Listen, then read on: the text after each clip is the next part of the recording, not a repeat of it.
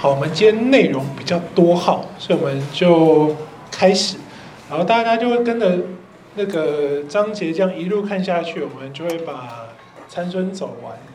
那开始之前，我们先来一起祷告。父神，我们把今天的时间交在你手上，我们要来看参孙，一个我们相当熟悉，但却又似乎不太熟悉的事实。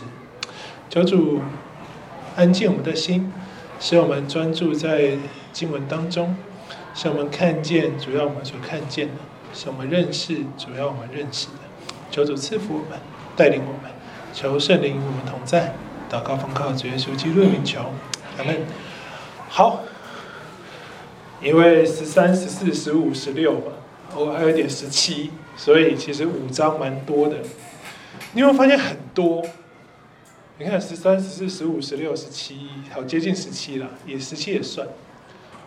它基本上呢是四师记十一个四师当中篇幅最多、最丰富、最长的那一位，但同时却是我们评价最差的那一位。这其实很有趣哈、为什么会这样呢？其实一般来说，读士师记或对所有士师来说，他们大多数就有两种读法，也就是两种认定。第一个，就这些士师都很有问题，因为士师时代是一个不认识神、不敬畏神的时代，所以这些人呢都不是好的服侍者。所以我们读这些人的所作所为，我们都是用一个负面例子来看待我们。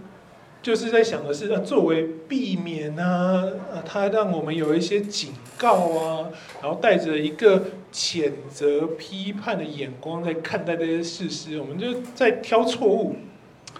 这是过往大多数人看待士师记的角度，但其实还有另一群人用不同的观点在看待这一卷所谓的前先之书，也就是认真看待神的拣选。试着从上帝的观点，比较积极的看这十二位事实，将他们视为神为他们子民益处而兴起的忠实仆人。他们的目标，他们的生命是为了承担起上帝那奇妙的托付。好，所以你看，我们这堂课花了不长不少时间来认识所有的事实啊。当然，小士师我们就比较带过，因为它的记载比较少。可是我们看过那些主要的大士师，俄陀涅、以户、底波拉、基甸跟耶佛他，我们都仔细为他们平反了那些负面评价，对不对？所以当然你就可以明白我大概是哪一个观点的诠释者。我比较是用神的观点积极看待事实的这个角度，因为从原文文化跟这个书卷的背景，这卷前先之书呢，我们说过很多次，它真正要担负起的任务就是预表，为后面拯救带来预表。既然是预表拯救，就代表这一切都跟耶稣基督有关系。然后我们也说过，这大小事师的差异只在相关记载的多寡，所以我们可以相信这十一位事师都是相同的。敬畏神而被神拣选兴起的拯救者，他们的差异是碰到的处境特别不一样的，就被多描述，就成为大事师；相同的就少描述，被我们认定为小事师。但这十一位在那里三百年，差不多三百年的时间，就是货真价实的拯救者。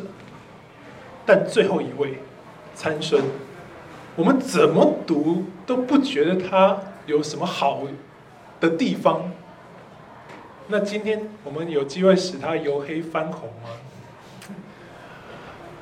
真的不多人对参孙的故事有正面的评价哦。Princeton 就是那个美国那个普林斯顿哈，他他们是原本是神学院变成了大学，所以 Princeton 一位学者他是这样评价参孙的故事，他说。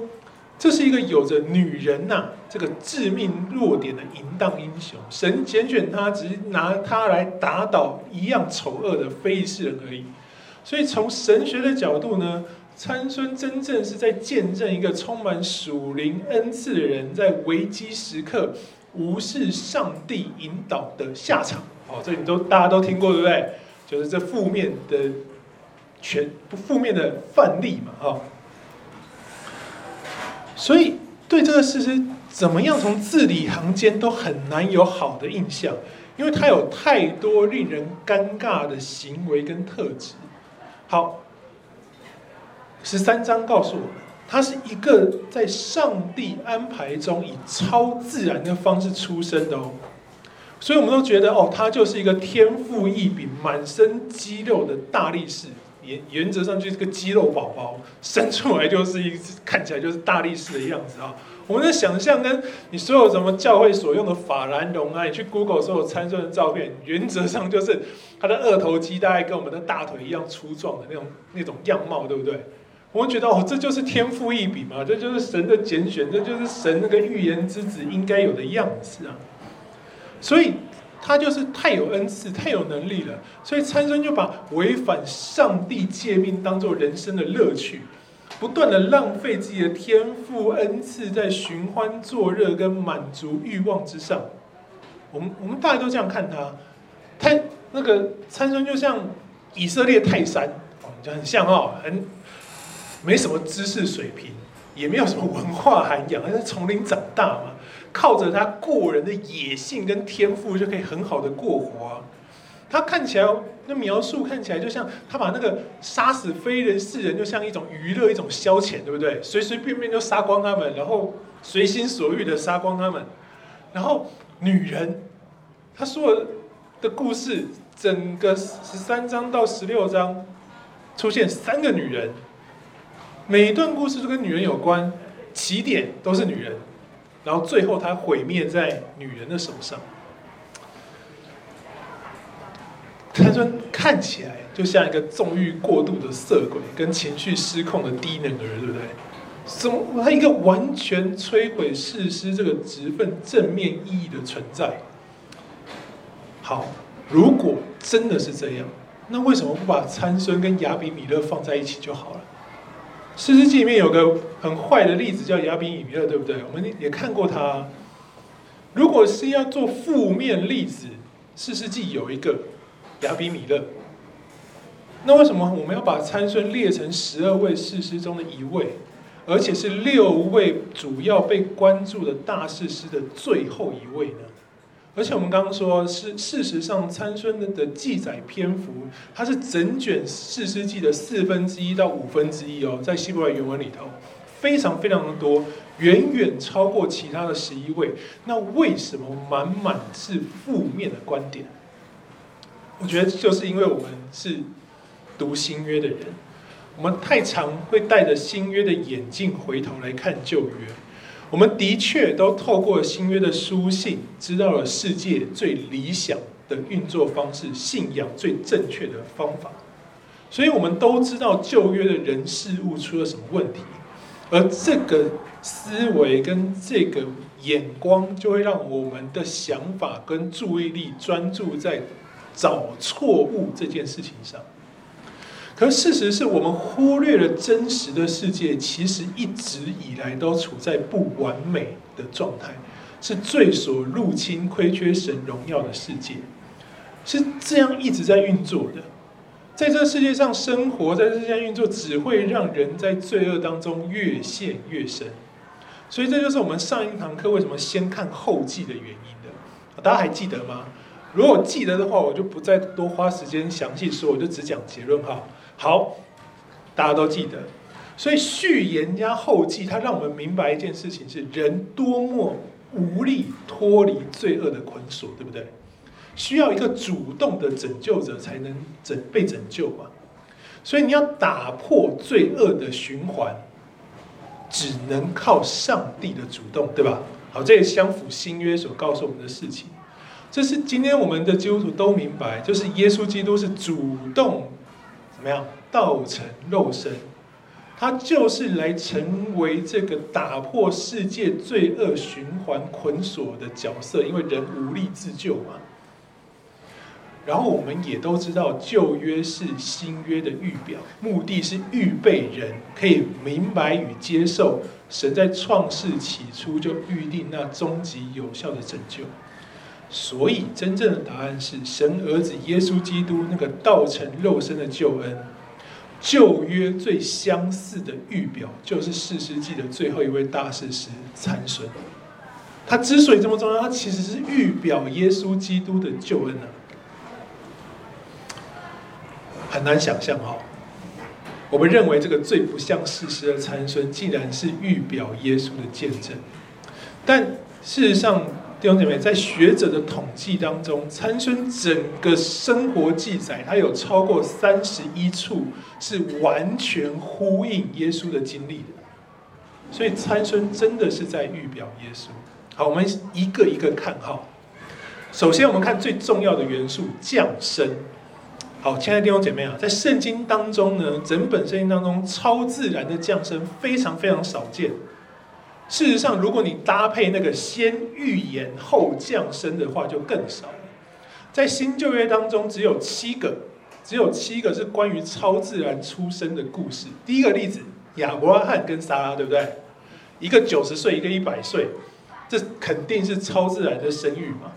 同样的，他的儿子以撒跟利百加是不孕的，直到上帝介入并奇迹似的给他们的孩子叫做雅各跟以扫。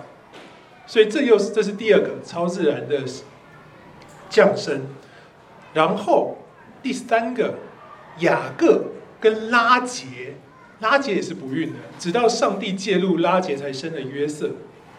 而今天所读的参孙之父马挪亚是第四位，第五位是哈拿，撒母的母亲，第六位就是施洗约翰的父母伊丽莎伯、伊丽莎白跟撒加利亚，第七个就是我们人尽皆知的童贞女玛利亚怀孕生子，七个。七在基督教之中之所以被称为神圣数字，就是因为它代表的是圣经当中要人留意跟关注的关键。你看到七这个数字，它就是要你整体去想想它代表什么意思，要你好好的揣摩跟思想。所以这七个例子，你仔细再看，我们刚刚说搭配先预言后降生的只有四个：以上、参孙、施洗约翰跟耶稣，两个旧约。两个新约是预言之子，意思是在他们还没有来到这个世上，他们的出生就已经被赋予相当其程度的期待了，对不对？以他们都被上帝告诉其他人说，这个还没来的孩子要担负相当重大的任务，他必须有着超出常人的经历。以撒。他是后裔，必须如同海沙天星的应许象征。他同时又是亚伯拉罕信心实践的那个祭物，对不对？非常特别。好，施洗约翰呢？他是再来的以利亚，是弥赛亚的施洗者，对吧？好，这也是相当特别的哦。耶稣就不用讲了，他是耶道成肉身的上帝爱子，他的经历十字架成就了终极的救赎。预言之子四位里面有三位是非常正向且了不起的，那同是预言之子的参孙却是一个信仰败类。好，你有没有发现，这样一路看下来，光是这个超自然降生只有七个，七个里面只有四个是这种等级的人物哦。然后千万不要忘了，希伯来书第十一章是我们认识事实最正确的答案。后面有参孙啊，这个就没有什么好说的，他百分之百是信心伟人之一，而且上帝的灵在参孙整个生涯故事当中，他是不断的降临在他身上，有四次哦，其他人就只有一次而已哦，他所得的似乎比其他士师更多更大，弟兄姐妹，因为他要做的工作比其他的事师来得更难。所以，光从预言降生这一点来看，参孙就很值得我们先试着换个眼光来看他。怎么看呢？弟兄姊妹，首先十三章的一节，我们非常熟。我们士师记看到现在，这根本就是我们曾经说过的标准模式，对不对？一模一样的士师记起头，以色列人行耶和华眼中看为恶的事，然后被交在世界手中，这次被交在非利士人手中。但弟兄姐妹，你看多少年呢、啊？四十年，这是最长最长的时间了，对不对？前面我们看的事是没有超过二十年的，最长十八年，四十年足足是两倍耶。然后弟兄姊妹又发现这个固定模式少了什么？少一个什么东西很重要的？我们一直看的那个固定模式被交在仇敌手中，然后就怎么样？答对了，请问你看到呼求了吗？你会发现固定模式少了后半段，没有人因着被交在非利士人手上，没有人因着所谓的痛苦、患难、困苦、艰难。呼求耶和华，哎，弟兄姐妹，以色列人没有要上帝拯救他们，发现吗？以色列人甘于，甚至说享受被非利士人统治，哎，十五章的九到十二节，非利士人上去安营在犹大，注意哦，是犹大哦，侵犯利希，犹大人说，非利士人呐、啊。你们为何上来攻击我们呢？非利士人说：“我们上来是要捆绑参孙，照他向我们所做的对待他。”听完这句话，三千犹大人下到以坦岩的石洞里去找参孙，对参孙说：“非利士人辖制我们，你不知道吗？你向我们做的是什么事情呢？”参孙说：“他们向我怎样做，我也要向他怎样做。”犹大人对他说。那不好意思啊，我们现在来找你是要捆绑你，把你交在非利士人手中。他们说：“你们要向我起誓，你们自己不杀害我。”犹大曾经那个最有信心、最倚靠主的支派，然后他们乐于承认非利士人对他们的管辖跟统治，对不对？三千个下去，不是去抵抗非利士人的入侵，哎，是去抓参孙，哎，没有一个人向主呼求拯救。没有人要求上帝把他们从非利士人手中拯救出来。犹大人对参孙说：“非利士人辖制我们，你不知道吗？你向我们做的是什么呢？”出埃及记的十四章十到十二节，在红海边，以色列人对摩西说：“难道埃及没有坟地？你要把我们带来死在旷野吗？”你为什么这样待我们，将我们从埃及领出来呢？我们在埃及岂没有对你说过，不要搅扰我们，让我们服侍埃及人吗？因为服侍埃及人总是比死在旷野好。你会发现一样，埃及这句话很讽刺哦。我们都知道埃及到处是金字塔，对不对？意思就是到处都是坟墓。所以以色列对摩西说：“难道埃及没有坟墓吗？你看那么多金字塔，不够我们死吗？”你要把我们带来死在旷野哦！你看以色列对蒙西摩西的讽刺，不亚于犹大支派直接来抓参孙这样的羞辱，哎，一模一样。所以弟兄姐妹，你发现了吗？参孙在经历的，他所代表的是神兴起参孙跟摩西来拯救那些不愿意被救、不想要得释放、得自由、宁愿被世界奴役的人。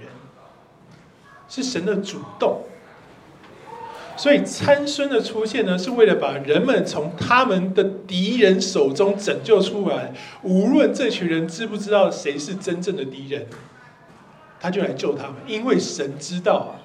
你看哦，以色列不认为埃及人是敌人，他要服侍他们；以色列不认为非利士是敌人，他乐于接受他们的统治。他们不认为这是敌人，可是上帝知道，所以上帝派摩西跟参孙来。拯救他们，好，我不想要你救，你救我。你觉得这样的人会被接受，会被当英雄，会被喜欢吗？很难，对不对？好，所以我们慢慢可以发现，为什么参孙经历的是这么特别的事情。其实弟兄姐妹，这跟耶稣一模一样啊。在耶稣的时代，没有人认为自己得罪了上帝，对不对？没有任何一个以色列人认为自己有罪。没有一个人他认为他需要被拯救，可是神知道拯救的时刻到了，他就差爱子耶稣道成肉身来到世上，拯救那些不知道自己已经要死的人，必死的人。其实这就是耶稣名字真正的由来。耶稣是希腊文哈，希伯来文同一个名字就是约书亚。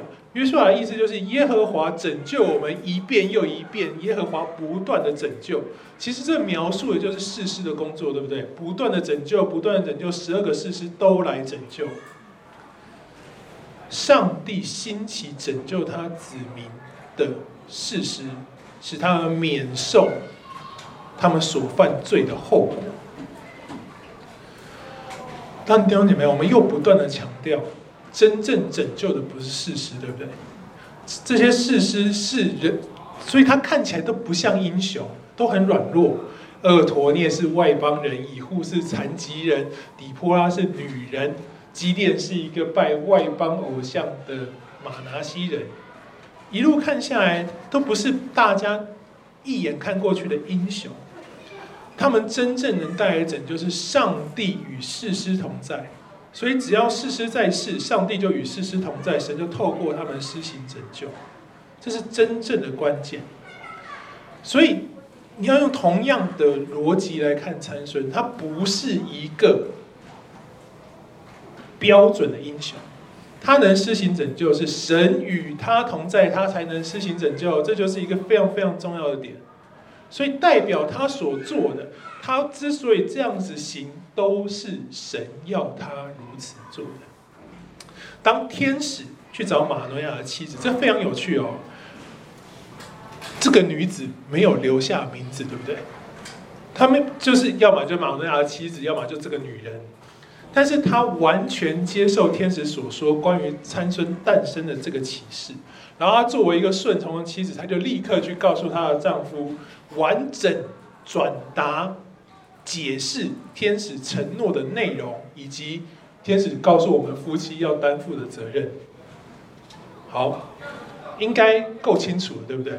没有什么好怀疑的。但是你会发现，就是有人不信，他现在就不信呢。世界上就是不有人不会相不相不愿意相信别人会经历神迹。所以玛利亚说：“哦，好，我来祈祷一下。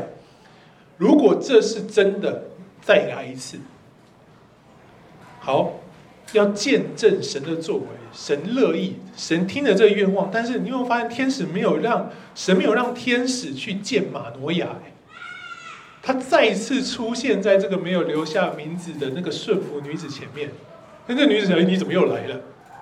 然后她说：哦哦，想起来说，我丈夫要看你，所以她急急忙忙跑去找她的丈夫说：那日到我面前来的人又向我显现。马诺亚就赶快跟着他的妻子跑到原本显现的地方，然后马诺亚就问天使说：与这妇人说话的是你吗？天使说：哎，是我。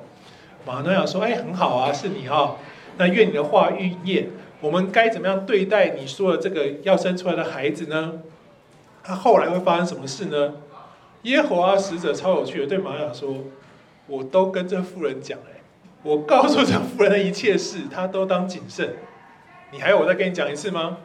好，好吧。葡萄所说的事情不都不能吃，清酒浓酒不可喝，而且不洁之物也不可吃。凡我所吩咐的，她都当遵守。这个她是女生哎，你会发现马努尔就没啥信心，也没什么信仰。”然后他就说：“哦，是这样哦，好，你再说一次，我自己听到了。可是你又跟我强调，你已经跟他说的，叫我听他的，他不乐意。他说：那不然这样好了，在古代近东招待客人都是主人的责任，大部分是男主人。他说：好，那我现在招待你，你跟我回家，我请吃东西。他想要得到不同的启示，天使要他听太太。”他希望自己可以透过这个款待来显示自己主人的地位，但这个天使、这个神人跟他说什么？你就献祭给耶和华。还记得基甸吗？基甸发现是神人在跟他说话的时候，他立刻用献祭来确认这是不是上帝。马上连基甸这个大拯救者所经历的事情，的一点印象都没有。神人跟他说：“你去献祭，你就知道我是不是。”他就说：“好吧，好吧，献祭。”真的被。凡祭上升，耶和华完全接纳之后，他怎么样？吓死了！他说：“我死定了，这真的是上帝。”所以你就知道，在这个之前，他完全其实都不把天使的话当一回事，对不对？所以他害怕的要死。他说：“我们必定要死，因为他知道他自己到这时候都不信。但你会发现他妻子很有趣，对他说：“你别傻了，好不好？如果上帝要杀你，就不会从我们手中接受燔祭跟素祭，也就不会给我们那些应许了。”这是参孙的家庭，一个不太熟悉信仰的父亲，跟一个相当有信心的母亲，其实有点像哈拿跟撒母的背景，对不对？好，在这样的家庭长大会有什么结果？不一定，对不对？如果你受父亲的影响比较深，你可能对信仰就随随便便；你受母亲的影响比较深，你可能就会敬畏的按着天使吩咐母亲的做法而行。圣经在十三章的二十四到二十五节告诉我们，耶和华赐福参孙的成长过程，这是先讲的哦。然后他长大后，耶和华的灵才感动他。意思是什么？他赐福参孙的成长过程，也就是在这个家庭，在父亲不熟悉信仰，在母亲很有信心的情况下，他保守参孙按着母亲的信心成长。这是参孙正确成长的明证。虽然老爸不太热衷信仰，妈妈有单纯的信心，就按照天使的命令，以拿细耳人的生活方式养育参孙。这是神的赐福，让他妈妈可以做这样的事情。让参孙长成一个圣灵的殿，所以他长大了，神的灵就来到他身上，感动他。所以你当我们看他成长过程中，就会发现参孙不是如我们所想象的那个天天赋异禀的肌肉宝宝哈，不是哦，他是一个从小认识神、做拿细耳人的人，他是一个分别为圣。被神陶塑的门徒，所以后面他所做的一切读起来，虽然所有事实里头看似标新立异、离经叛道的举动，弟兄怎么样，都是神要他如此行的。神的灵在他身上，在这个时刻哦，他按着拿细耳人的方式成长，神的灵在他身上，这是先决条件，十三章就说了。这很难相信吗？你说这不，他应该很糟啊。可是弟兄姐妹，你想想，耶稣被他当代的人认为是贪食好酒的人，对不对？他跟妓女跟税吏在一起。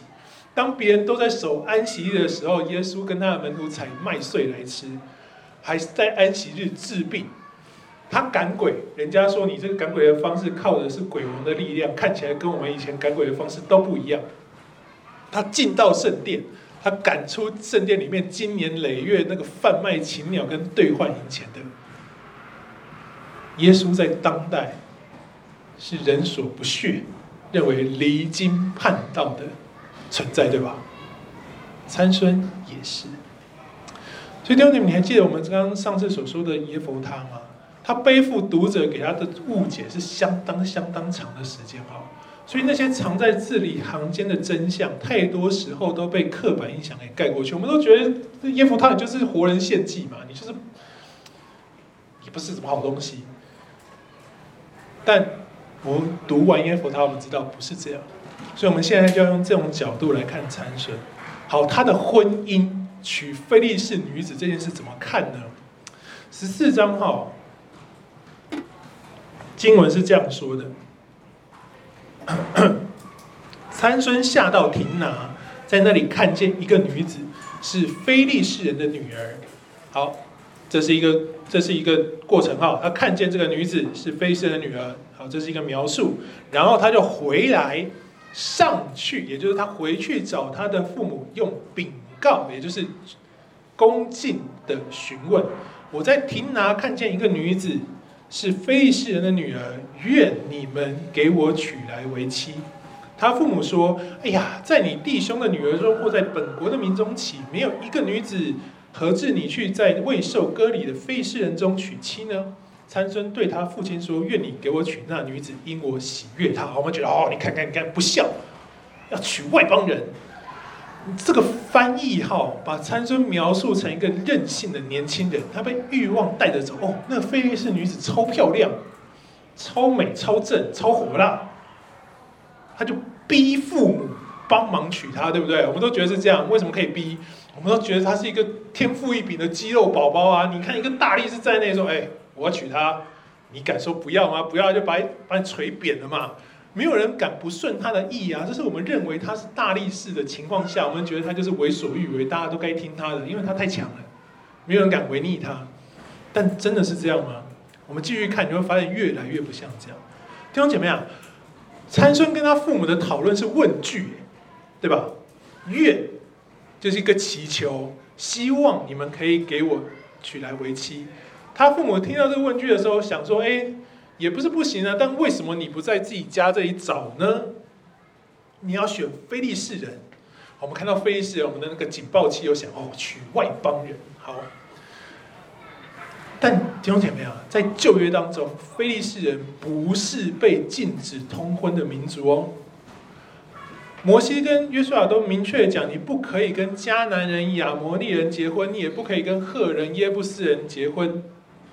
但所有的列表里面都没有提到非利士人，因为非利士人他跟以色列人一样，都是迦南地的外来民族，他们是海民，也就是他们是在。推罗西顿那一边，也就是腓尼基的那个海过来的，他们那四百年，神要惩罚迦南人的四百年，他们不在迦南地，他们跟那个以色列人是差不多时期进到迦南地的，所以他们并不是上帝所审判的对象。但是你说这些人有没有被得罪神？有啊，可是以色列也得罪神，对不对？所以相同的标准是这样：如果你亵渎神，你得罪神，那么你的结局就像歌利亚。歌利亚不是很张狂的去叫嚣、去辱骂上帝吗？所以就被一颗石头打死了。但如果他们愿意认识神，他们就有资格且可以成为神子民当中的一份子。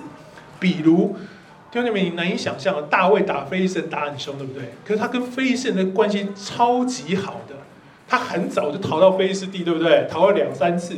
当他回来当王的时候，他基本上对非利士人是采取安抚跟。陪伴的那种状态哈，当押沙龙叛变的时候，有六百个从加特就跟随大卫的非利士人，坚决的在押沙龙要追杀大卫的时候，跟大卫一起逃亡哦。这在撒母耳记下的十五章十八节，是大卫王的亲信，甚至他们愿意舍命维护大卫王的生命安全。所以非利士人并不在上帝要除灭的名单中。好，第二个问题是，但支派的女子真的比非利士人好吗？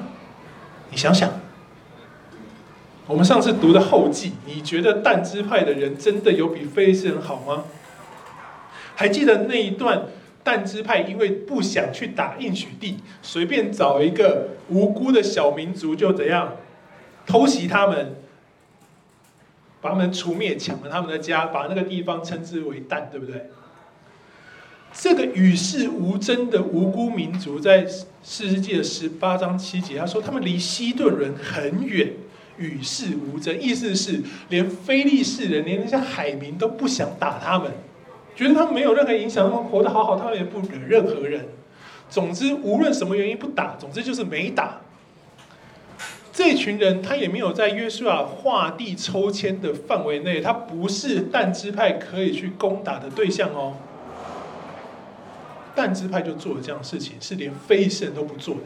非利士没有去打他们，但支派就觉得好，我好懒，不要走那么远，就去把它打下来。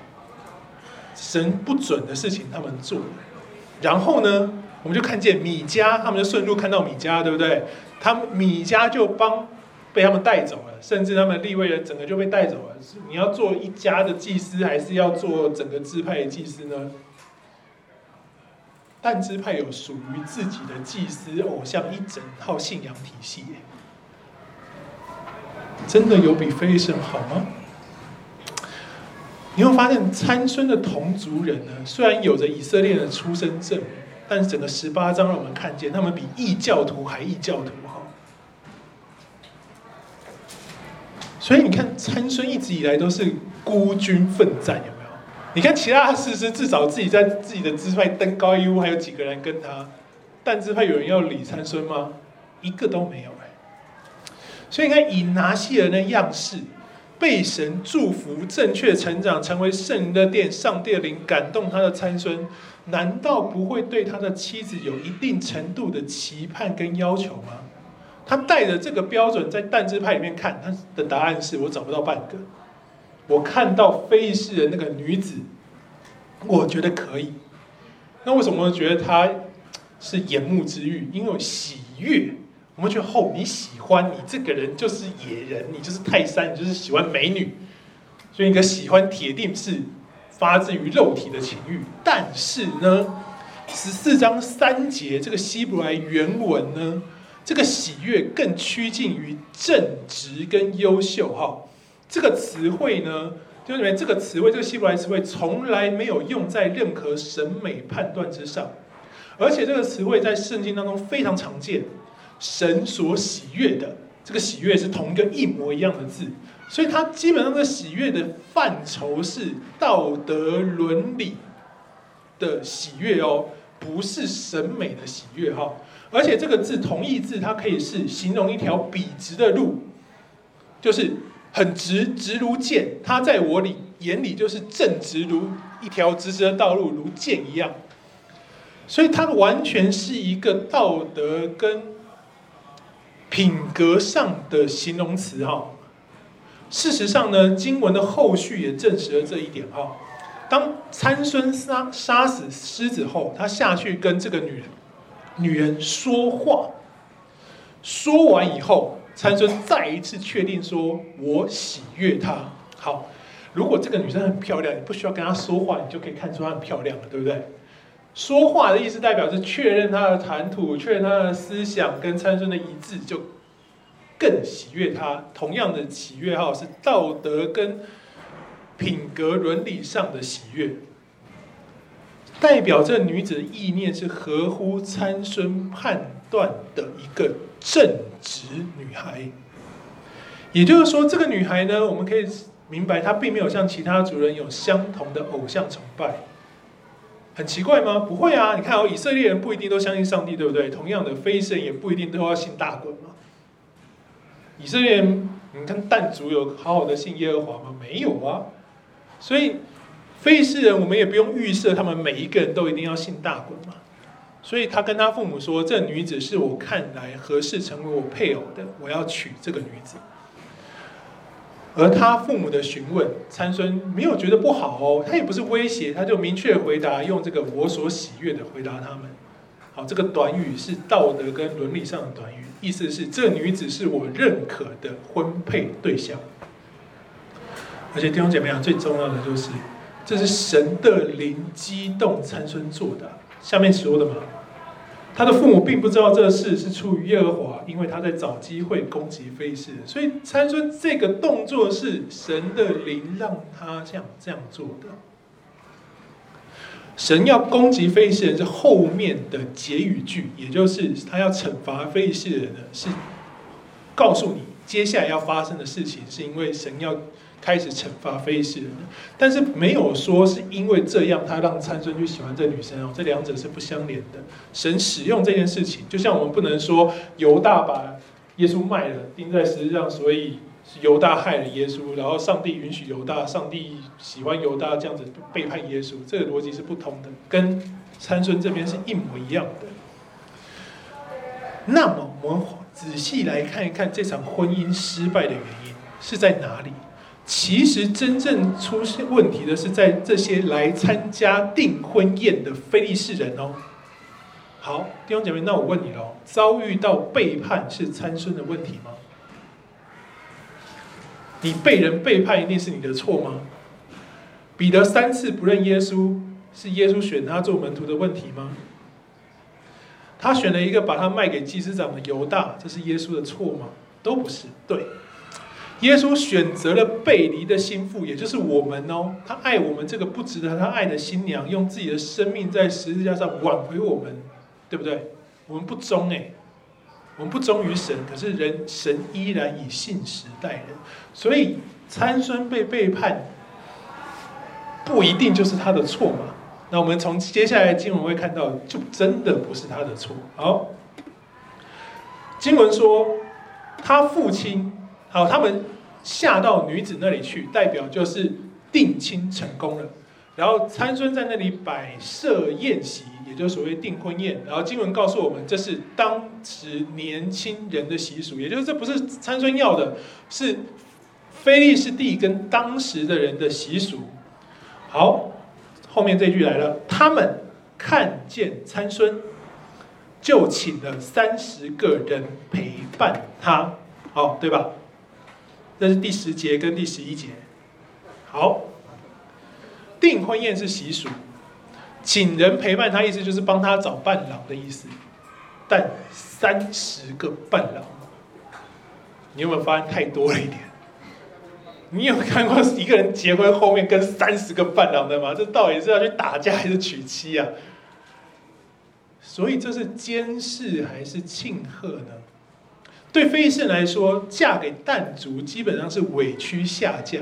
当地的人不见得乐见其成哦，所以这个三十个人的伴郎很有可能或几乎就是来对付跟监视参孙的，所以这就这一点为什么先讲时间十一节？当我们看见这个过程的时候，你回去看去亭拿的路上，第五节。神的灵激励参孙去打死打死一只出现在葡萄园对参孙怒吼的狮子，对吧？注意哦，神的灵安排的哦，代表这是神的心意哦。神让这件事情发生，基本上这算一个启示哦，弟兄姐妹。弟兄姐妹，狮子吃不吃素啊？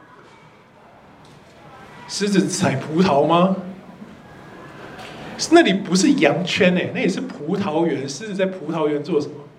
而且弟兄怎么样？葡萄园是当时非常非常重要的基础建设，是人工建造的果园。意思就是这不是荒郊野外，这是一个人工的葡萄园。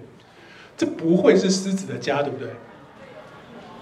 哎，一只狮子出现在葡萄园，这是一个非常神奇的组合。它不应该出现在那里的，它更适合出现在羊圈，它更适合出现在荒郊野外，它不会在一个人工。的花园里头嘛，所以很明显，神的灵激励参孙，神的灵让他看见这个光景，这其实是神给参孙的启示。启示什么呢？葡萄园象征的就是非利士人，因为非利士人非常喜欢葡萄栽种，这是非利士人的葡萄园哦，因为他们喜欢酿酒，他们超爱所有的酒类，他们喜欢啤酒，他们崇拜酒神。大衮的其中一个身份就是酿酒之神。所以他们那么拜大鬼，因为他们很爱喝酒嘛。所以非利士人的生活一切都跟酒精息息相关呐、在所有的考古证据当中呢，在非利士的城镇挖出来最多的就是酒罐以及储酒池，也就是他们的酒多到酒罐装不下，他们是挖一个洞，挖一个池子存酒的。葡萄园中的狮子，象征的就是非利士人的威胁。狮子向参孙怒吼，对不对？象征的就是葡萄园中的威胁，也就是非利士人对参孙的威胁。所以这三十个伴郎是不怀好意的，这是神的启示哈。神的灵激动参孙撕裂狮子，代表神会让参孙胜过非利士人的威胁，对吧？好，然后重点来了，被打败的狮子里头为什么会有蜜？我们都觉得这太扯了。没错，第二点，你发现这是一个启示，它从头到尾就非常理嘛，你就不需要用常理去判断它。蜂蜜是甘甜之物，象征的就是爱情。也就是说，神透过在路上这个经历，告诉参孙，你只要胜过非利士人的威胁恐吓，你就可以得到爱情的甘甜。某种程度，你可以理解成神同意参孙的这场婚事，他也给了一点暗示。撕裂，对不对？别忘记。你要胜过这个威胁，也就是你必须击打非利士人。所以刚刚我们所说的那一节，那个前面那个他第四节，他父母不知道这是出于耶和华，因为他在找机会攻击非利士人。这句话其实真正就是用在这里了。所以参孙的目标是要击打非利士人。好，那么我们又说不对不对，身为拿撒拿细耳人，你不可以触碰。死尸嘛，对不对？你怎么还可以吃里头的蜜呢？好，弟兄姐妹啊，首先呢，民数记六章所说的尸体是人的尸体，而不是动物的尸体。你仔细想一想哦，你如果是委身成为一个拿细耳人，你是参与在服饰当中，当时的服饰最主要是干嘛？献祭，献祭是要做什么？要杀羊啊，杀牛啊，杀鸟嘛，啊，是不是死尸？是不是死尸？如果拿细人碰了就不洁净，他能做这些事吗？不能啊！哈，哎，你有没有发现？所以其实呢，不能碰人的尸体，意思是你不要为了你亲人的这些离去，毁去了你跟上帝的约。当你一转过去，你就是自自动中断拿细耳人那个是完全侍奉神的约。所以他强调的是人的尸体，这希伯来原文也是人，不是动物哈。所以如果不能碰死尸，所有的献祭的事情就不能运作了嘛。所以在经文当中，他说这种碰到死尸的不洁净呢，只到晚上，也就是它是时效性的。时效性的不洁净是叫你去好好的洁净自己，隔天你就洁净了嘛。所以意思是，他不会破坏他们的离俗誓言。但是当你去献祭的时候，你需要知道自己先做了这件事情之后，你要特别好好的灵修、默想、悔改，好，是这个意思。杀死一头牛，可不可以吃掉它？可以，平安祭、赎罪祭都要吃啊。所以死掉之后，本身这个物品就没有洁净不洁净的问题喽。因为洁净不洁净本来它是一个宗教教育的象征，意思是这个东西看起来很特别，好像很好吃，但上帝说它不洁净，我不能吃。我愿意因为上帝说不洁净不吃它，我就因着我的信仰不吃它。不然创世纪。神造万物都是一个答案，叫看为甚好，所以没有本质上洁净跟不洁净的问题，这是到了摩西律法才出现的，为的是宗教教育，让以色列人借着看见那个民以食为天那个吃哈，来让自己相信哦，对我现在要敬畏神，神说不吃我就不吃，不管它看起来多可口，我就是不吃它。好，猪很好吃，对不对？看起来也很好吃啊，这么肥。不吃，因为你敬畏神，所以洁净不洁净不是物体的本质。你他死了以后，你就可以，他就没有洁净的问题了，你可以碰它。比如说，出埃及记三十五章有一个海狗皮，对不对？要盖帐幕的那个皮叫海狗皮，那是会幕所用的材料。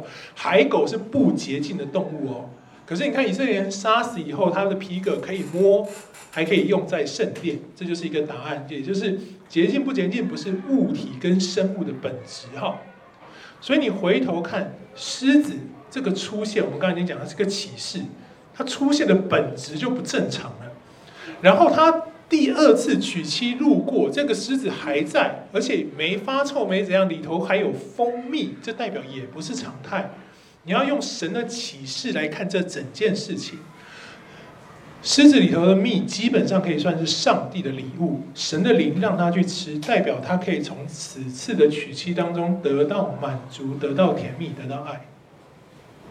所以面对非利士人的威胁，参孙那个三十个伴郎哈，他们说要有七日宴席，他们请他陪伴他，你就想象是监视他好了。要要找参孙的把柄，用七日的宴席，为什么可以做到呢？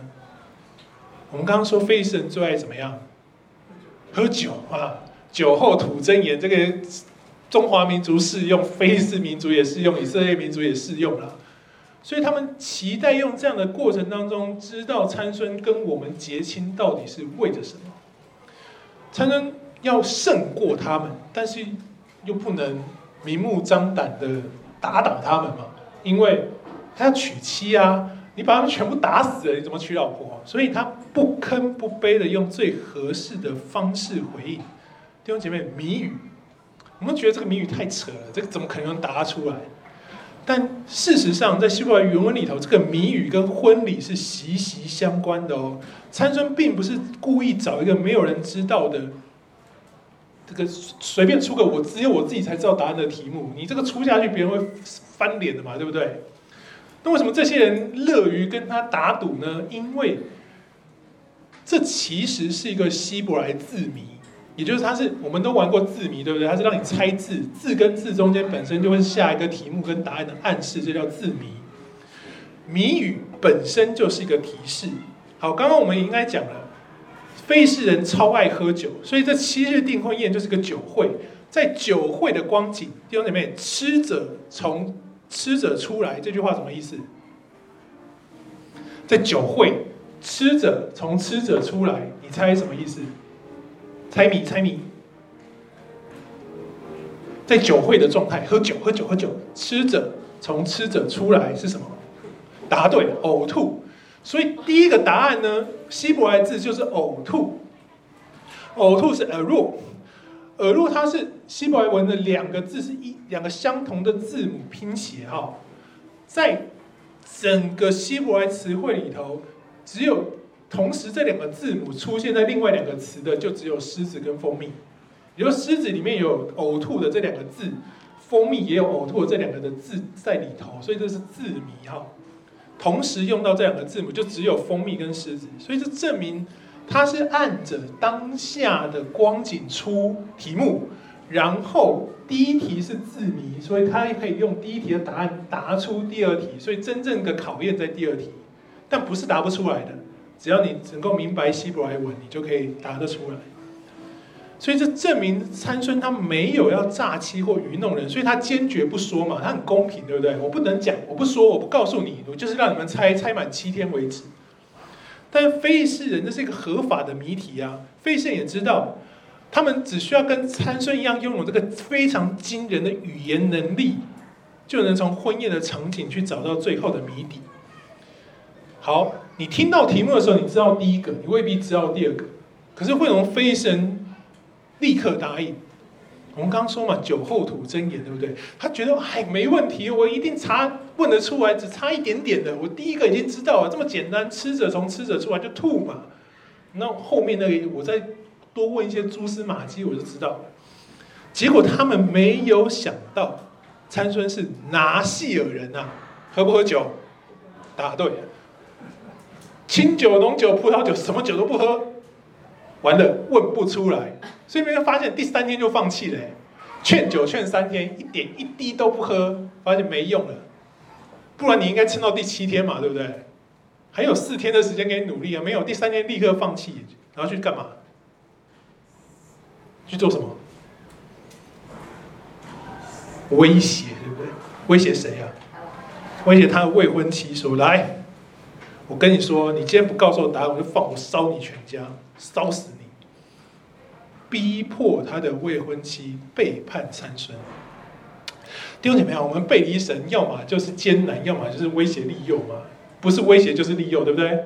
好，参孙第一个妻遭遇的是威胁。所以弟兄姐妹讲到这里哈，你就再重新想想参孙的样貌好了。如果如果他真的是一个二头肌，跟我们大腿一样粗、天赋异禀的绿巨人浩克。你敢这样威胁他太太吗？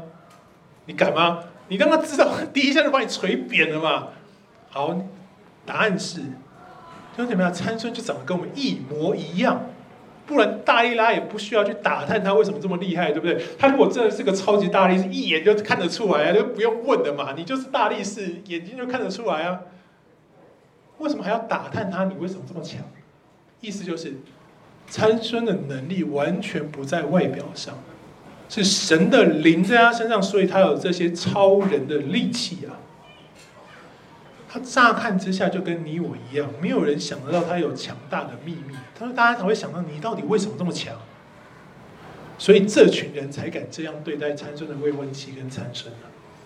所以参孙才会对他们说：“你们若不用我的母牛犊跟錠，就无法猜出我的谜底来。”所以弟兄姊妹，你说参孙他的未婚妻整天在那边问答案。参孙不会怀疑为什么吗？如果是你，你会不会怀疑啊？你你你到底在问这个要干嘛？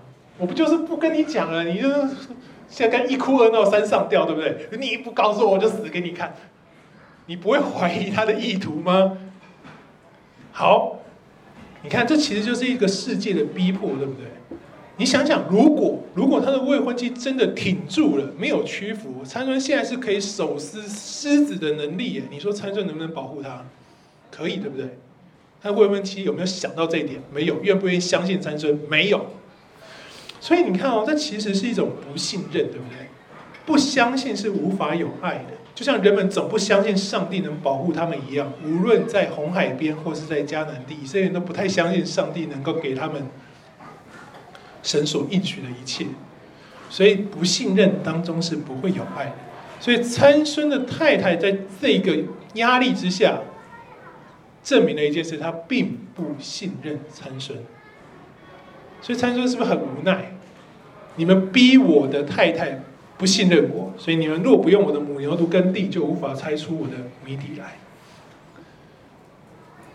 参孙这样回答他们，然后他乖乖认输。哎，他去哪？他就去亚什基伦打死那边三十个非利士勇士，拿回他这个本来不会输的赌注，对不对？大家看到你这个人哦，你看你在这边输了，你去那里杀人，你这个迁怒，你的情绪控管有问题。然后你这样，我们一路看到这里，你有发现其实他还蛮克制的，对不对？他可以打死那三十个勇士，他可不可以干脆打死这三十个逼迫他太太骗他东西的人？但他就乖乖按着所立的约，怎么样？认输。好，那可以去打死亚实基伦人吗？弟兄姊妹，这个城镇呢？最早最早本来是列在约书亚的赶出名单内，也就是要除灭的。所以从以色列人角度看，从士师的角度来看，是可以去那边打仗，并且拿取战利品的。这是以色列人本来就应该在两百五十年前做完的事情，但没有做。所以你发现了吗？参孙可以这样做，而且他跟耶稣都是从婚宴上开始他们的侍奉，对不对？参孙在婚宴上开始去攻击亚实基伦，然后打败他们。耶稣在迦拿的婚宴时，水变酒，都与酒有关，都有比喻，也都有猜谜。参孙跟向他所爱的人说出答案，耶稣跟玛利亚说出真正的答案，跟那些跟随他的门徒。所以你看，参孙基本上跟耶稣是许许多多的呼应跟对照的。所以参孙的故事，事实上就是神活生生的话语见证。他让参孙以身作则来显示一个信息，就跟先知何西阿跟以西结是一模一样，在预表耶稣可以这样拯救。所以耶稣来这样做就不稀奇，不是不稀奇，就是你可以合理的认定他是一个救赎，因为参孙最终是被认定成一个救赎，对不对？对。好。经历过这一切，参孙很受伤，他也很生气未婚妻的屈服，所以这场婚礼就暂停了。这个赌约没有继续下去，他就把衣服给了他们就走了。那这岳父想，那怎么办呢？那现在那干脆把这女儿给这三十个人的其中一个，反正现在参孙不要她了，就只能给，也不会有人要了，就给这些伴郎好了。他觉得参孙不会原谅他女儿，很合理嘛。他背那那个女生背叛他，背弃他，所以参孙不不不原谅他很正常。他没想到参孙在第十五章就回来了。好，这一段简单说就好哈。在订立婚约但还没有废除的情况下，未婚妻是不能嫁给其他人的，这合理吧？对，他只是离开。如果要谈废弃婚约，他岳父至少要找他谈一谈嘛，不然就不会回来找妻子啦。代表就是没有谈，所以你必须先确立婚约是否还成立嘛？如果不成立，你就可以把女儿嫁给其他人啊。很明显，参孙是到岳父家才知道，哎，我我未婚妻嘞，被送给伴郎团了。从这一刻开始，他有了愤怒的理由以及惩罚的权柄。所以你看，他说这一次我若加害非利士人，就不算我的错了。为什么呢？古代哈，我们都知道有个汉谟拉比法典，对不对？它基本上是古代近东通用的法典。在汉谟拉比法典上有一个很有趣的条文，意思是如果有一对订了婚的男女呢，因着任何原因不结婚了，女子可以改嫁给任何人，除了那个要当伴郎的人之外，绝对绝对不能嫁给伴郎。为什么？怕监守自盗嘛。所以无论怎么样都不行。而且伴郎的职分呢，在当时是守卫新娘的人，也就是确保新娘不会被抢走或失踪，可以顺顺利利的参加婚礼跟新郎结婚。这是当代多数人都承认的法律，包含非议事人。所以是不可以嫁给伴郎的。这个秦岳父没有，没想到经过背叛后，参孙回来完成婚约，而且他就是给他的伴郎哎，那已经没有新娘了嘛，所以他跟参孙说：“你没关系啊，我跟你说，我小女儿更漂亮，超漂亮，跟 model 一样，你改娶这个好了。”你看，这是一个含蓄承认自己错误的说法，对，你换一个更年轻貌美的给你，不错吧？好，所以弟兄姊妹啊，如果参孙真的喜悦是因着美貌跟随从情欲的，他就干脆要这个就好啦，比前一个更漂亮嘛，他怎么可能不答应呢？所以他不要，代表他的喜悦真的是取决于那个伦理跟道德的正直。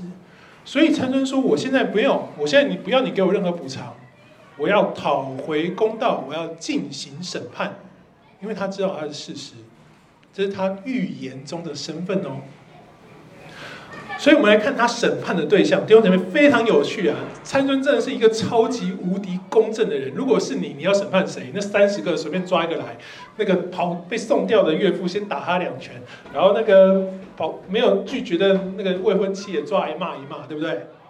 但他审判的人都不是，他审判什么？他审判了宴会的根基。他审判了酒的原料跟食物。你看，他点着火把，把狐狸放进非利士人直立的庄稼，把堆积的禾捆跟直立的庄稼、葡萄园、橄榄园全都烧了。士师记的十五章五节。参孙认为这一切都是酒使人失控，是这个宴会那群人因着这些酒的原因，这宴会的原因，造成这一个背叛跟压力跟罪恶。所以他没有找这些人，他审判的是原料，他烧毁这些粮食。那为什么用狐狸呢？因为这样可以确保快速且大面积的完成这个毁灭田地的目标嘛。有火在动物后面烧，他们的选择就是一直往前冲，冲到没有火为止，他们才会停下来。然后你会发现，接着十六节。参孙这样做，没有任何人能说他错或者找他算账。而不是第六节，不是十六节啊。十五章六节，非利士人说：“这是谁做的？谁烧了我们的田呐、啊？”有人说是亭拿人的女婿参孙做的，因为他岳父把他妻子给了他的同伴，也就给他的伴郎。非利士人就上去用火烧了女子跟他的父亲，没有人。说参孙敢说参孙错，因为是法律所赋予他的权柄，所以参孙自己说嘛，这一次我可以生气，我可以审判，没有人可以说我错。好，但是非利士人可以这样子烧掉这两个人吗？比例原则不行嘛？你看哦，这群非利士人不觉得是那三十个伴郎有问题，他们又不能说是参孙错，只好去找他的未婚妻跟岳父，前未婚妻跟岳父。抒发他们心中的不耐跟怒火，但这比例太超过了，对不对？参孙烧的是田，他们烧的是人，他们可以去放火烧田嘛？比例原则相等，对不对？所以你就发现圣经很宝贵的以牙还牙，以眼还眼，就是我不能拿多过于你所付出的，可是你的田被烧了，我就把人都烧死，这就叫做超过了。所以参孙依照这些人的行为审判他们，向他们讨流人血的罪。的确可以说是报复，但他同时也可以说是审判跟公义，对不对？好，所以参孙狠狠的击杀他们，把他们连腿带腰都砍了。好，我们看到这里就说：哇，参孙你真是太残忍了，你这个该死的泰山！但不是这样，击杀希伯来原文是击打，连腿带腰都砍了，意思是连腿带腰都击打了。这句话呢是希伯来文的一个谚语，也就是一个成语哈。他的意思不是说一分两半哈，不是说分尸，是说摔跤中的胜利，也就是那个雅各跟那个上帝摔跤的那时候衍生出来的成语哈，连腿带腰都击打，象征的是完全胜利，所以我们不需要翻成分尸哈，所以他大胜非利士人，不见得有杀人，如果有人刚好死。也不是参孙就是残忍的把它分尸，不是这样的。这是一个审判的前奏，提醒人悔改，就像尼尼微城一样，或者像耶稣平静风浪一样，很惊人、很强烈、很有震撼力，或者是耶稣让无花果树枯萎，对不对？都是一个强烈的震撼，让人可以明白自己得罪神的结局。是要人可以开始去除灭罪恶，想想那个愤怒、公义、圣灵的果子，去做正确的事情。一场属灵的战争，你需要上帝的灵降在我们身上，使我们能够坚持下去。弟兄姐妹，神的宝座的根基是公正跟公义。在出埃及二十一章，他对正义有相当的要求。他说：“如果你看到有一个男人拿棍子打他的奴隶，无论是男的女的奴隶，只要打死了，你必须向他复仇。看见的人必须向他复仇，为着一个奴隶出头。我们就不能说，哎呀，只是一个奴隶，没关系，很便宜，再去买一个，我原谅你，我当做没看到。不行，神说我的公义不容许你看见这件事情没有任何的反应。你必须要这个奴隶主付出应对的代价，要么赔钱，要么赔命。”就是你要付出应有的代价，是看到的这个人，你就要去帮助执行这件事情。这是神的公义，这也就是参孙在十五章的十四到二十节所做的事情，呈现出神的公义。神让他用驴腮骨打胜非利士人。好，我们刚刚已经讲过不洁的问题了，我们现在就不再讲。总之，碰动物的骨头跟尸体不是不洁，只是一个提醒。这个骨头呢，也没什么特别的威力，它就是比较硬，驴子的骨头挺硬的。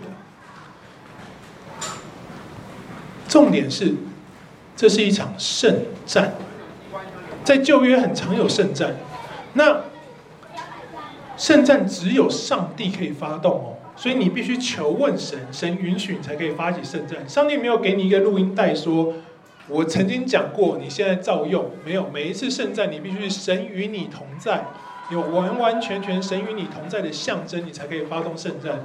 所以过往圣战只能由祭司献祭求问，任何人都不行，只能是大祭司求问神允许才可以打，代表神会与你同在。那么参孙这里什么时候与他同在呢？我们都以为大力士参孙那个绳子一绑上去，他一个嘣就挣断了，可是不是哦。你仔细看经文的描述，他说。这群以色列人把参孙绑上非利士人那里的时候，神的灵激动他，在他身上，他身上的绳子是被超自然的方式解开哦，是像着火的麻一样脱落。着火的麻是怎样？烧烧烧烧烧消失，对不对？不是嘣，后面在十十六章就有一个挣脱，对不对？所以你可以明白，这希伯来文是完全的两个不同的字，没有火。是像火一样脱落消失，意思是他身上的绳子就怎么样融化不见了，他就走走走走走走，你就看他绳子就嘘，就像那个超人变身一样，有没有？就分子化了，消失了，掉下来，然后一掉下来，他低头看见一块未干的驴腮骨，拿起来，神的驴与他同在，那那时候才能够。施行审判，所以这是圣战，是神与他同在，让他做。你看他打完，他多累啊！他说：“我现在超虚弱，我要死了。”神让你给我喝水，你不给我喝水，我就要死掉了。神就让磐石出水，所以象征就是圣战后神给他的恩典跟帮助。所以弟兄姐妹，不是参孙残忍，而是神使用参孙在这个时刻审判夺人性命的非利士人。最后一段，十六章一到三节，参孙遭忌吗？此时他终于堕落了吗？明确是去妓女的家，没错，真的是去妓女的家。但是重点是，四世纪这里描述妓女的这个词汇呢，它跟圣经当中其他九十五次描述妓女的词汇是不一样的。其他九十五次描述妓女就是跟性行为有关，也是去招妓。但是士师记这里的描述呢，他用的是约书亚记找妓女拉合那个词汇，这代表作者是要把我们跟二章连起来，也就是让你去想一想约书亚记二章的故事。再来与他亲近呢，和本翻与他亲近，那其实是一个过度衍生的短语翻译。真正原文是参孙来到他身边，也就是参孙到他那里去。同样的词汇呢，在约书亚记二章，两个探子去耶利哥窥探。第三节，耶利哥王对拉合说：“你要交出那来到你这里，同样的字，来到你这里进了你家的人。”这是完全一样的短语词汇。意思是，因为怎么样？参孙是像耶利哥城的探子一样，去迦萨探查，因为神要他施行士师的职分，他要怎么样？攻打迦萨，所以他先去。结果呢，晚上发生的事情跟约书亚记二章有惊人的对称啊！晚上全城搜捕探子，晚上埋伏杀参孙，探子逃离耶利哥，跑往山区，然后耶利哥城就超自然的垮了，耶利哥城的保护就没有了。参孙呢，直接用超自然的力量把城门抬到山里面，毁掉了加萨的保护。整个城墙最重要的就是城门嘛，你没有城门，你也不是城墙啊。所以这就是一个象征，神要拿下耶利哥，跟神透过参孙启示要拿下加萨是一模一样，是要告诉所有以色列人，神要把加萨交给你们了，用跟耶利哥同样的方式，你们要来这里自洁，你们要来这里等待神的旨意，去得地为业。那为什么一定要去妓院呢？弟兄姊妹好，这有时候这就牵扯到一个小小的特殊文化哈，是接待客旅跟守卫的文。我们曾经说过，长老都要在门口判案，对不对？我们说过，他其实真正的目的不是判案，而是他要当守门员。我都认识我里面的人，所以可以判案。你不是我里面的人，你来我就知道。所以长老永远是接待客旅的第一线人，也就是你是陌生人，我接待你，你要不要过夜啊？哦，你要过夜，你就只能来我家吃饭哦。因为在当时的文化里头，如果你去那个人家吃饭，你就是他的朋友，你就不能攻击他，你不能抢他，你不能攻击他，你不能攻占他的城池，所以你不能去长老家吃饭，这是一个友好、跟结盟、跟和平的象征，所以他只能去躲在妓院里啦。所以你看，为什么每次一到晚上，耶利哥城的人就知道有两个探子来了？为什么一到晚上，他们就知道参孙来了？是因为长老发现。有人进去没在我家吃饭，又没出来，那就是来渗透的间谍，来颠覆我们的。所以你看这个保护的措施其实很有趣，对不对？这是长老的职责。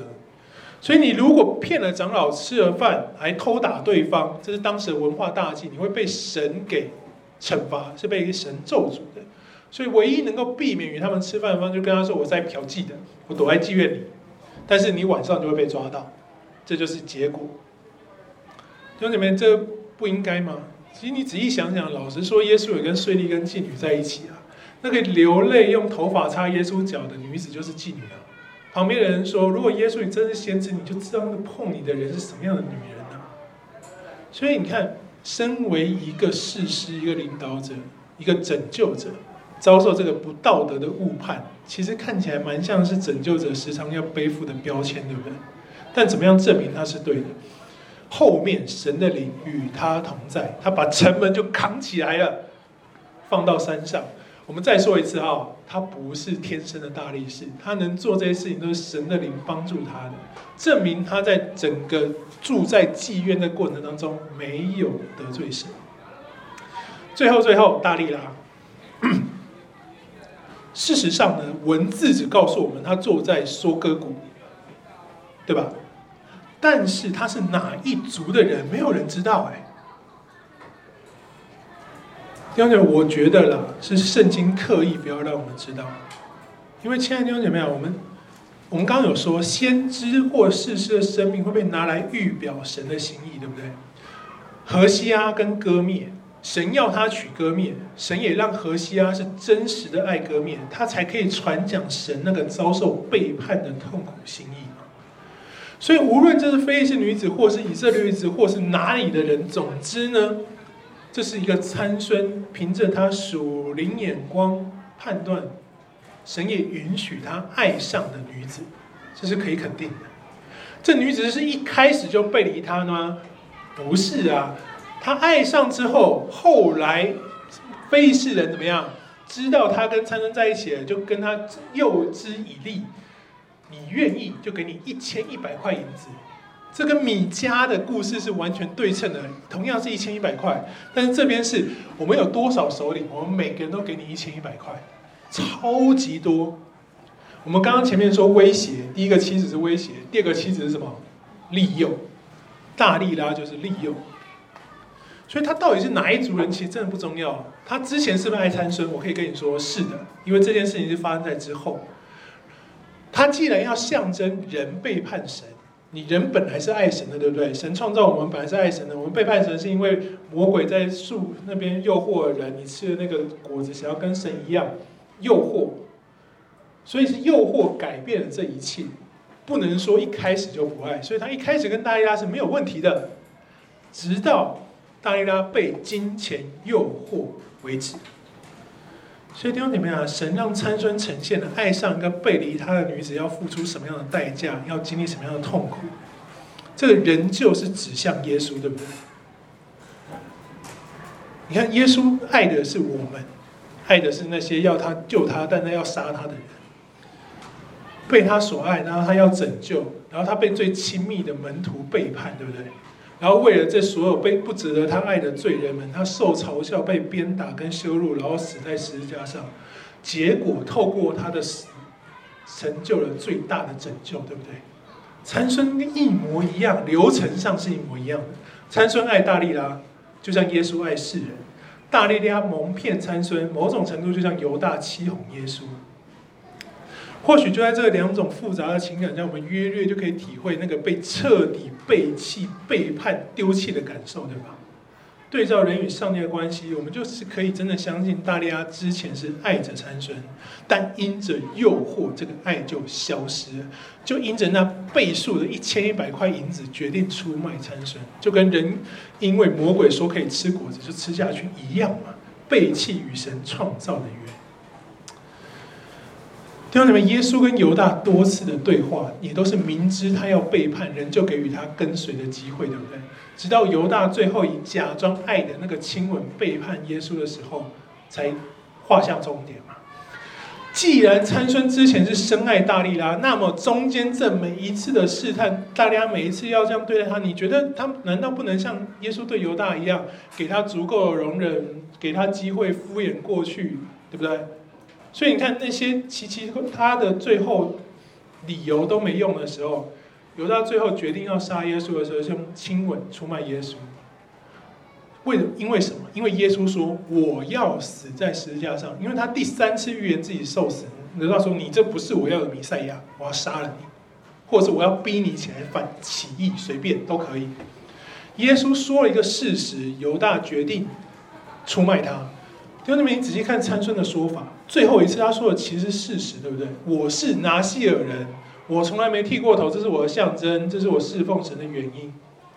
他没有允许大利拉剃掉他，大利拉把他哄睡以后偷偷剃掉他，对不对？是背叛，是参孙遭遇到的背叛。所以弟兄姊妹，你知道“爱”这个词呢，在圣经在旧约当中出现超过一百九十五次。全部都是相同形式，从来被有被描绘是一种误会跟迷恋。何西阿爱歌篾是这样爱，神爱人是这样爱，参孙爱大利拉也是这样爱。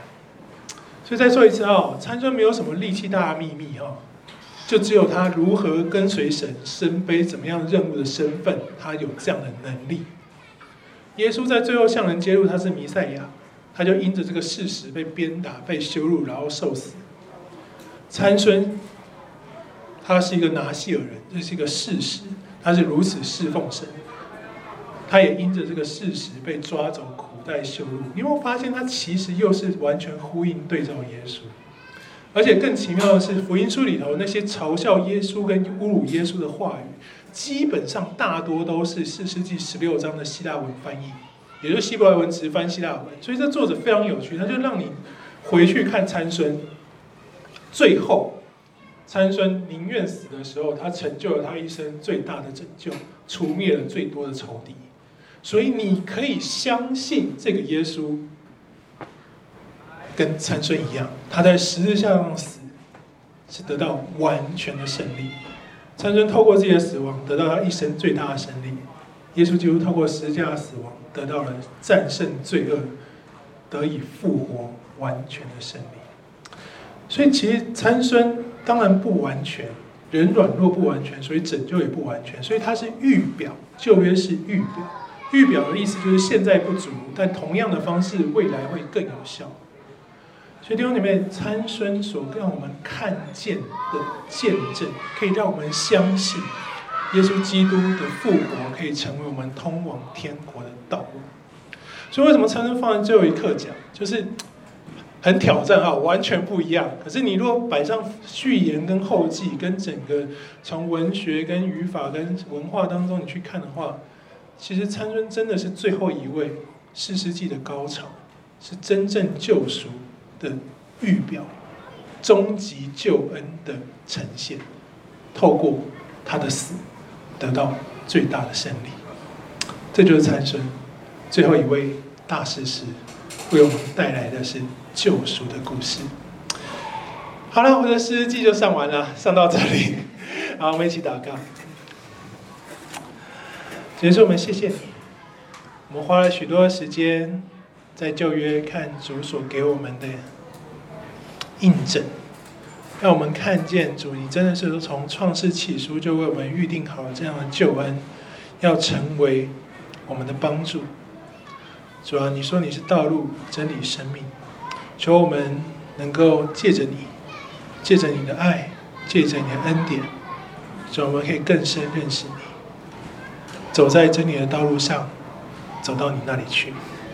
求主保守我们，让我们在这堂课扬起对圣经渴慕的胃口，让我们相信主啊，你的话语每一句都如同珍宝，如同甘霖，能够安慰我们无奈、痛苦、难受的心。主啊，求你帮助我们，无论我们在世界上遇见什么，我们都坚定依。靠主的话语，仰望主，面对每一天的挑战，面对每一天的艰难，成为亏缺中的荣耀，见证我们所领受主这丰富无比的救恩。谢谢主，我们祷告奉靠主耶稣基督的名求，阿门。好，要谢谢大家。